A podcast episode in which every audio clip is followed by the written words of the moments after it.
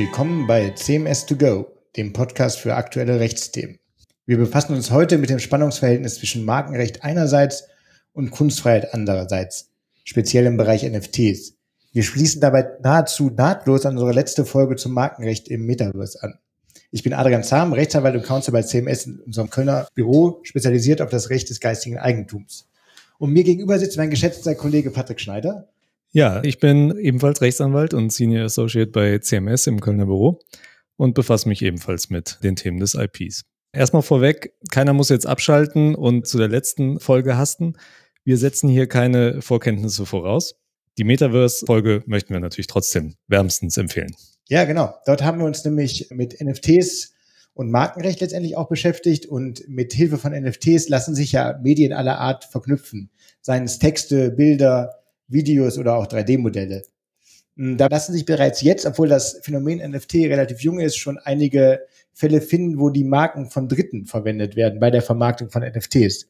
Und genau so ein Fall hat jetzt in den USA zu einem Gerichtsverfahren geführt, nämlich von dem New Yorker Gericht. Vielleicht möchtest du kurz die Hintergründe dazu erläutern. Ja, gerne. Ja, also in New York geht es um ein NFT-Projekt, das unter dem Namen Meta Birkins vermarktet wird. Wie der Name bereits vermuten lässt, hat das Projekt etwas mit den berühmten Birkin Bags von Hermes zu tun. Tatsächlich hat der Anbieter der Meta Birkins, nämlich ein Herr Mason Rothschild, unter den Namen insgesamt 100 unterschiedliche Abbildungen als NFTs verkauft die jeweils verfremdete Birkenbags zeigen. Die Taschen wurden mit einem Fellbesatz und teilweise in Neon- oder Regenbogenfarben dargestellt. Wie immer in solchen Fällen ist es wichtig, erstmal klarzustellen, worum es im Gerichtsverfahren genau ging. Ja, absolut. Die Klage, nämlich anders als man es denken könnte, das ist natürlich jetzt in einem Podcast immer schwer darzustellen. Deshalb würde ich mal jedem empfehlen, die Meta-Birkins auch mal zu googeln, damit man sie sieht, die verschiedenen Bilder anders als man denken könnte, richtet sich das nicht gegen die Optik oder das Design der Taschen, sondern alleine gegen die Verwendung des Namen MetaBirkins und der gleichnamigen Domain metabirkins.com. Es ist also letztendlich ein rein markenrechtlicher Fall. Genau. Ja, und wie sieht es dann rechtlich aus? Also Hermes ist Inhaberin der, ja, das darf man wohl voraussetzen, bekannten Marke Birkin, die für traditionelle Taschen, also in Klasse 18, eingetragen und registriert ist. Nur am Rande, mittlerweile im August 2022 hat Hermes sowohl für die Marke Hermes als auch für Birkin nachgelegt und Marken in der Klasse 9 angemeldet und dort eben für virtuelle Taschen. Aber für den hier interessierenden Rechtsstreit ist nur die Marke für traditionelle Taschen relevant. Ja, wir haben ja schon beim letzten Podcast gesagt, wir würden unseren Mandanten ja auch nahelegen, Marken fürs Metaverse eintragen zu lassen. Und genau der Empfehlung ist letztendlich Hermes jetzt auch nachgekommen. Woran liegt das? Man könnte sich immer die Frage stellen, wenn man äh, die Marke allein für analoge Taschen, sage ich mal, eingetragen hat, ob man dagegen auch gegen digitale Taschen vorgehen kann. Weil da ist immer die Frage, liegt eine Verwechslungsgefahr vor, liegt eine ausreichende Ähnlichkeit vor. Jetzt haben wir hier den besonderen Fall, dass es sich bei Hermes zweifellos oder bei Birkin auch um eine bekannte Marke handelt. Das kann man, wie du sagst, wahrscheinlich wirklich voraussetzen, weil die Taschen werden mittlerweile seit mehreren Jahrzehnten für über 10.000 Euro verkauft, also die Originaltaschen, und haben eine richtig große Historie und sind bei vielen, ich würde sagen auch bei vielen Frauen, gerade ein Statussymbol, wie es vielleicht bei den Männern dann die Rolex-Armbanduhr ist. Bei bekannten Marken ist es natürlich so, dass der Schutzumfang viel, viel weiter geht als bei normalen Marken, sage ich mal, ohne Bekanntheit. Deswegen kommt es hier wahrscheinlich gar nicht so sehr auf die Ähnlichkeit zwischen digitalen und analogen Taschen an. Aber wir würden ja auch sagen, die ist gegeben. Ja, genau. Also natürlich hängt das immer ähm, stark von den Umständen des Einzelfalls ab. Aber generell dürfte aufgrund ja, der hohen Anzahl von Markenanbietern, die mit ihren Marken jetzt auch die NFTs, den Bereich der NFTs belegen, beim Verbraucher so langsam die Wahrnehmung aufkommen, dass solche, ich sag mal in Anführungszeichen, Marken-NFTs von den gleichen Anbietern stammen, die auch die realen Produkte im Markt anbieten. Das spricht stark für eine Verwechslungsgefahr auch zwischen Marken, die für reale Waren geschützt sind einerseits und der Nutzung solcher Marken für virtuelle Produkte wie beispielsweise NFTs. Ja, damit kommen wir eigentlich dann auch zum eigentlichen Thema des Falls in den USA, weil wenn man jetzt sagt, es liegt eine Markenverletzung vor, dann hat sich der Anbieter oder der Künstler, müssen wir ja sagen, der Meta-Birkens darauf berufen, ähm, dass er sich auf die Kunst oder hat sich auf die Kunstfreiheit berufen. Ähm, er hat da ein Beispiel angeführt, was ich finde, was gar nicht so fern liegt, was noch in der analogen Welt gespielt hat, nämlich das Werk Campbell Soup von Andy Warhol. Das sind ja so bekannte Bilder von der Suppendose, auch in bunt verfremdet letztendlich. Und auch dort hat das der Name Campbell Soup als Titel für das Werk gedient, also ähnlich wie bei uns. Ja, genau. Also wie man hier dann die Kunstfreiheit in diese markenrechtliche Konstellation reinbringt, ist gar nicht so leicht zu beantworten. Also im Urheberrecht gibt es beispielsweise zahlreiche spezielle Schrankenregelungen für besondere Nutzungsarten, beispielsweise Zitate, Karikaturen und Parodien. Ja, im Markenrecht gibt es grundsätzlich keine Schranken, die dem vergleichbar wären und äh, die sich speziell äh, mit der Verwendung von Marken zu künstlerischen Zwecken befassen würden. Das scheint in den USA ähnlich zu sein. Also die Beiträge, die ich bisher dazu gelesen habe, die sprechen auch davon, dass es mit Spannung zu erwarten sei, wie die Gerichte da jetzt die Grenzen im Bereich NFTs ziehen werden. Mhm. Ja, dabei ist wahrscheinlich wichtig im Hinterkopf zu behalten, dass es sich jetzt bei der Entscheidung, die wir gerade besprechen, nur um die Entscheidung der ersten Instanz hält, äh, handelt wie das dann der Appeal Court oder im Zweifel auch der Supreme Court am Ende entscheiden wird, bleibt weiter abzuwarten. Insbesondere müsste man sich dann ja damit beschäftigen, ob der konkrete Fall dafür geeignet ist, dass sich der Künstler auf die Kunstfreiheit oder in den USA auf das First Amendment berufen kann. Ja, genau. Also der Anbieter Mason Rothschild hat sich bis jetzt auch eher kämpferisch gegeben, deswegen bleibt mal abzuwarten, wie weit der Streit dann noch geht. Ja, ähm, wenn wir vielleicht mal zu Deutschland zurückkehren, auch da stellt sich natürlich die Frage, was ist überhaupt Kunst und inwieweit rechtfertigt die grundrechtlich geschützte Kunstfreiheit einen potenziellen Eingriff in die ja ebenfalls grundrechtlich geschützte Eigentumsposition des Markeninhabers. Generell gilt dabei, dass sich die Grundrechte nur im Verhältnis Staat zu Bürgern oder Einwohnern auswirken. Allerdings, wenn wie hier sich der Streit dann vor die Gerichte verlagert, dann müssen die Richter bei ihren Entscheidungen natürlich auch die Grundrechtsposition berücksichtigen. Ja, okay, jetzt wird es schon komplizierter, aber man könnte sich ja erstmal auch die Frage stellen, ob bei einem Kunstwerk überhaupt eine geschäftliche Handlung vorliegt, weil Marken sind ja bekanntlich nur im geschäftlichen Verkehr geschützt. Ja, also ob die Marke im Rahmen eines Kunstwerks verwendet wird, sagt erstmal noch nichts ähm, darüber aus, ob diese Handlung als privat oder geschäftlich einzuordnen ist.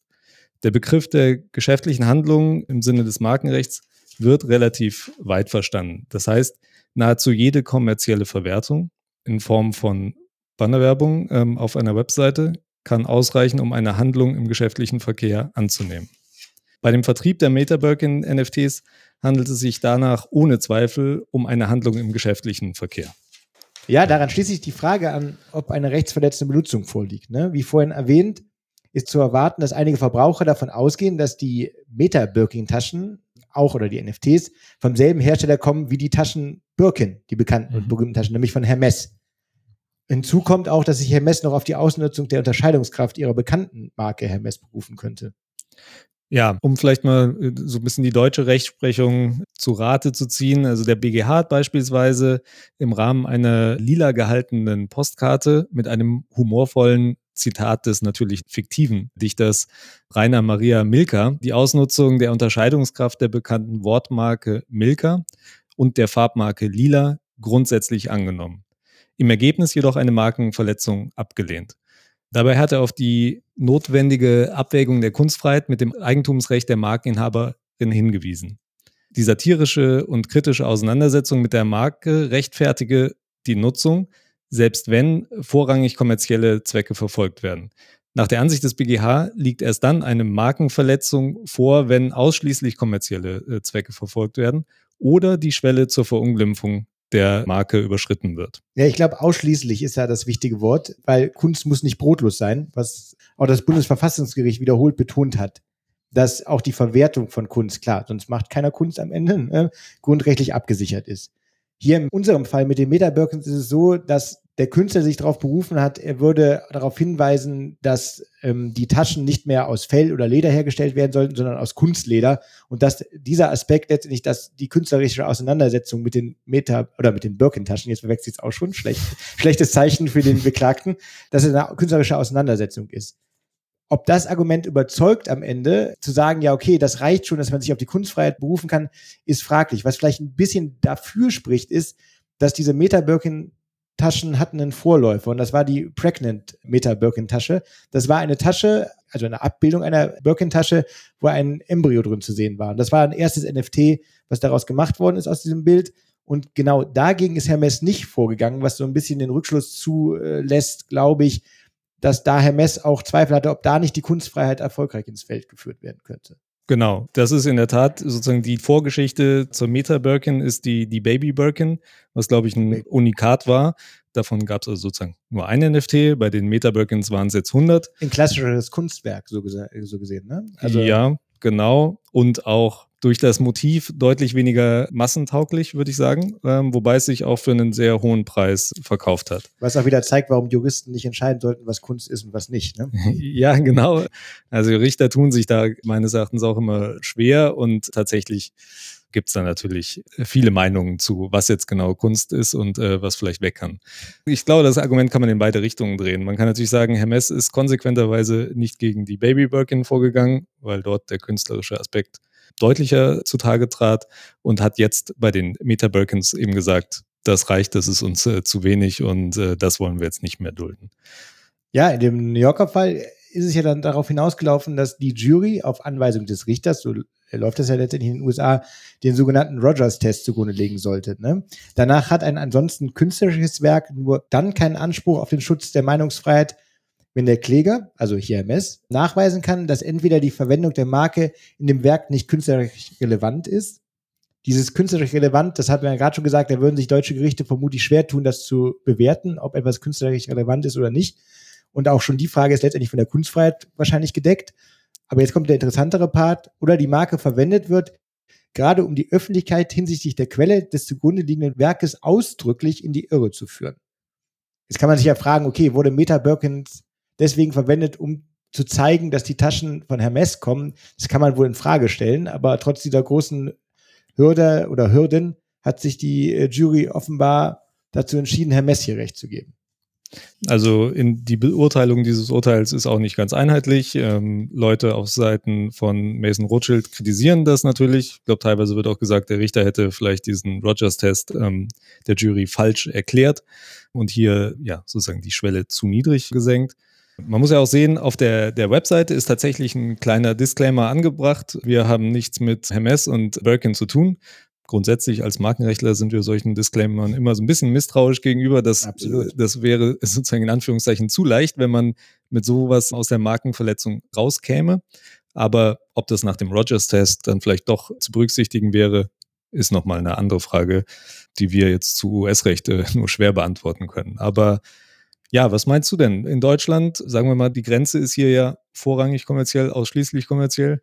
Wo fällt der Fall für dich dahin? Ja, es ist äh, schwierig. Es ist wirklich ein Grenzfall. Ich glaube, man muss es immer wieder darauf zurückführen, dass es ja nicht um die Taschen oder die Abbildung der Taschen an sich geht, sondern um die Benutzung der Marke Meta Birkins.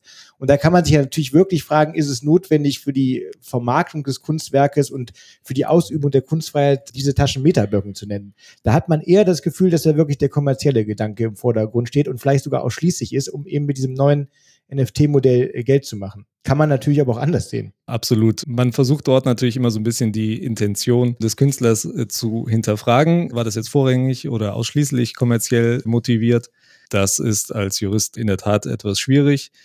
Man kann natürlich vielleicht etwas ketzerisch auch sagen, er hat gesehen, dass das bei der Baby Birkin ganz gut äh, funktioniert und hat das jetzt im etwas größeren Stile dann nochmal mit den Meta Birkins aufgezogen und optisch, einen Schritt weitergebracht. Optisch deutlich ansprechender, damit es genau. sich besser verkauft. Ja, das spricht so ein bisschen dafür, ne? Also, dass es eine Markenverletzung ist am Ende.